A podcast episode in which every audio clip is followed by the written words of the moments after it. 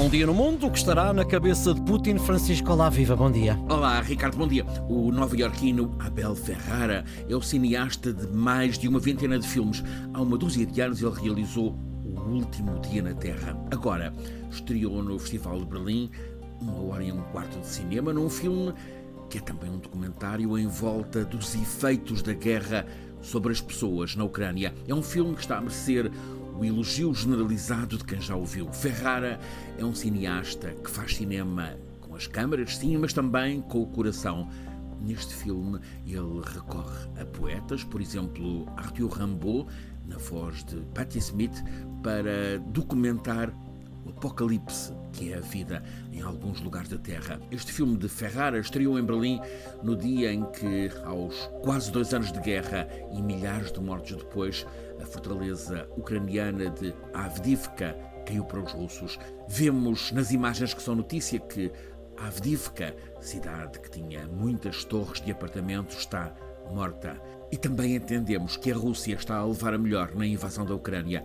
Os repórteres da guerra, como Cândida Pinto, da RTP, estão a mostrar-nos como à Ucrânia estão a faltar soldados, armas, munições.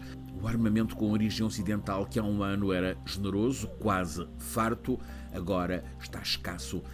A queda de Avdivka carregada de significados de alerta, aconteceu no mesmo dia em que o poder russo anunciou a morte de Alexei Navalny, morte numa cadeia do Gulag, em circunstâncias tão misteriosas quanto obscuras.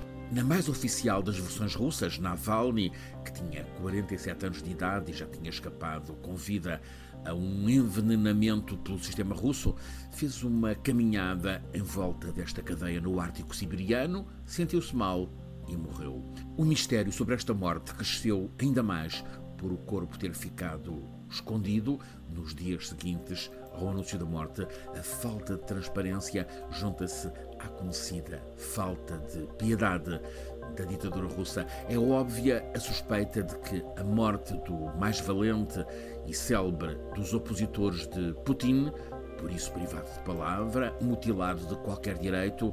Esta morte é um assassinato político, crime de Estado, mais um do regime que continua os métodos soviéticos.